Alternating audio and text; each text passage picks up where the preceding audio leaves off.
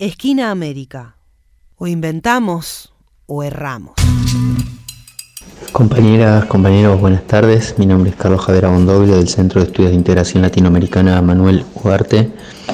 Les envío este audio para contarles un poco los trabajos que venimos publicando en Ayaité. En este caso son dos trabajos de mi autoría que forman parte de una serie que todavía va a continuar un poco más, con dos o tres publicaciones más, eh, sobre unidad latinoamericana vistas del pensamiento político del siglo XX. Cuando decimos pensamiento político nos referimos a aquellos pensadores y pensadoras que dentro de la matriz popular latinoamericana eh, han pensado, eh, ya sea en la forma del discurso o, la literatura de ideas, han pensado la realidad latinoamericana desde un punto de vista orientado a la acción política, ¿no? Eh, a la emancipación de nuestros pueblos. Empezábamos eh, el primer artículo justamente planteando la necesidad de correr la cuestión de la integración latinoamericana o de la unidad regional del ámbito de la retórica pura o, de las buenas intenciones y pensar las razones políticas, además de económicas, de militares, es decir, de defensa, que, anidan en, esa causa histórica, pensar en los fundamentos políticos este, de la unidad regional. Decíamos que, bueno, esta, larga lucha por, por el acercamiento entre nuestros países, entre nuestros pueblos, empieza con San Martín, Bolívar, Artigas y compañía, eh, cuando muchos de estos conflictos se dirimían por las armas.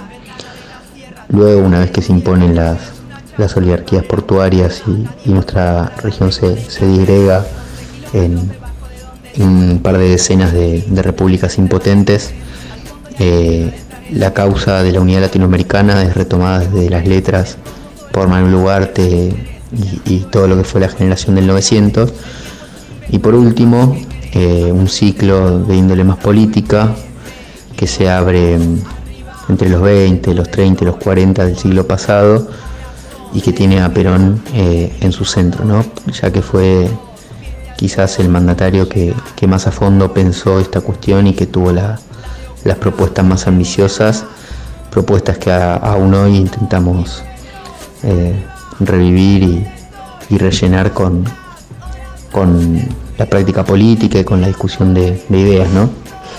Eh, en la primera nota habíamos hecho un poco un raconto de lo que es ese, ese primer envión político, es decir, ese primer intento de, pasar la cuestión de la unidad latinoamericana desde los libros hacia la, hacia la acción, hacia la, hacia la esfera del poder, digamos, y poníamos ahí como dos emblemas de, de esos intentos iniciales y de esa juventud entre guerras a Víctor Raúl Allá de la Torre y a José Carlos María Tegui, ¿no? dos peruanos realmente excepcionales.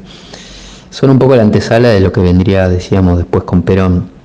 Este, si bien Irigoyen y si, bien los gobiernos mexicanos eh, previos al peronismo ya tenían, este, ya estaban un poco inclinados hacia, hacia esta misión de encontrar a nuestros países, es con Perón, decíamos antes que, que esto ocurre con mucha más fuerza, con mucha más potencia. Entonces repasamos un poco en esa primera nota de fines del año pasado eh, el pensamiento, decíamos, de, de La Torre, de Mariátegui, de Perón, eh, en torno a la unidad continental y por supuesto de Metol Ferré, que es el gran geopolítico de este sur, ¿no?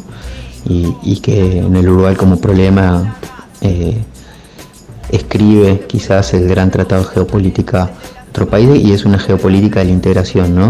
O sea, pensar este, la política internacional en América Latina es pensar la integración entre nuestros países porque es la única manera de que, de que estos no sean coro de la historia, como decía Metol, ¿no? que no se hundan en, la impotencia, sino que, hablen como propia en el concierto eh, internacional.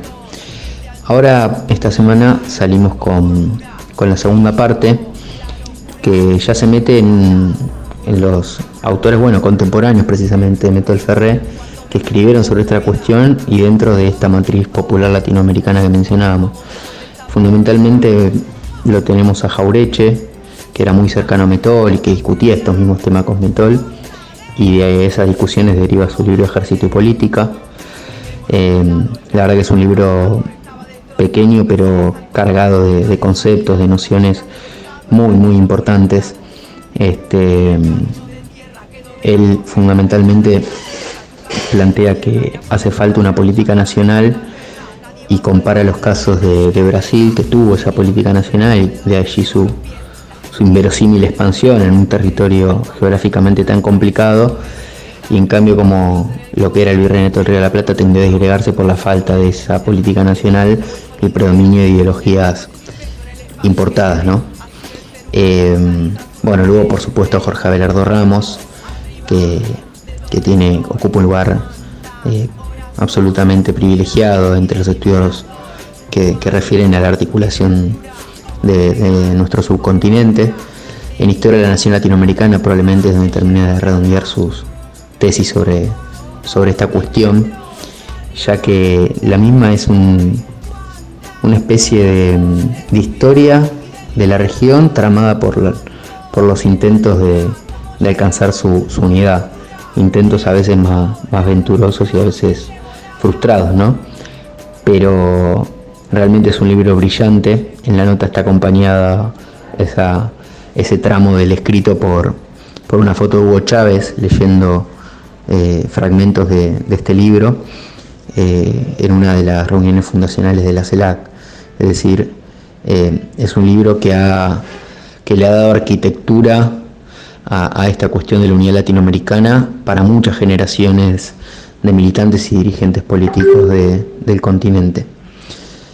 Luego nos metemos con Hernández Arrey, que es un autor menos visitado cuando se habla de, del ideario latinoamericanista, sin embargo encontramos en su obra este, muchísimos tramos dedicados a, esta cuestión. Este, él plantea enfáticamente que más allá de la semejanza cultural que pueda haber entre los países de nuestra región, la tarea de, unidad de la unidad latinoamericana es fundamentalmente política y construir una voluntad colectiva sobre la base de una conciencia común para poder materializar ese, ese anhelo. ¿no? Nosotros decimos, de la existencia de una cultura eh, o un contorno espiritual más o menos parecido no se deduce mecánicamente una forma política concreta. En eso nos vamos a meter fuertemente en la tercera nota que, que saldrá en unas poquitas semanas. Luego bien, este, perdón, una cosa más sobre, sobre Rey que, que él dice que solo se puede, o solo es legítimo hablar de un nacionalismo iberoamericano, porque hoy por hoy el sistema de explotación imperialista carece de circunferencia. Entonces, eh, nuestros países están hermanados a partir justamente de sufrir las consecuencias de ese régimen de dominación, eh, de modo que el único nacionalismo no solo legítimo, sino posible es, iberoamericano.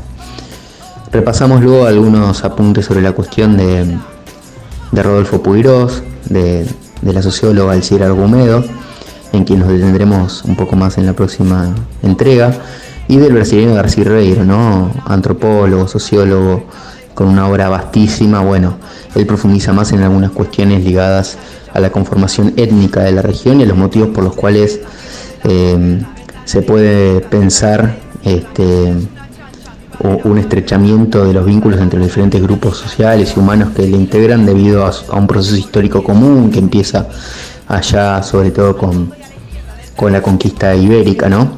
Que, que, bueno, entre toda la tragedia que trajo, también trajo elementos para pensar la unidad a partir de la lengua, las tradiciones comunes y demás.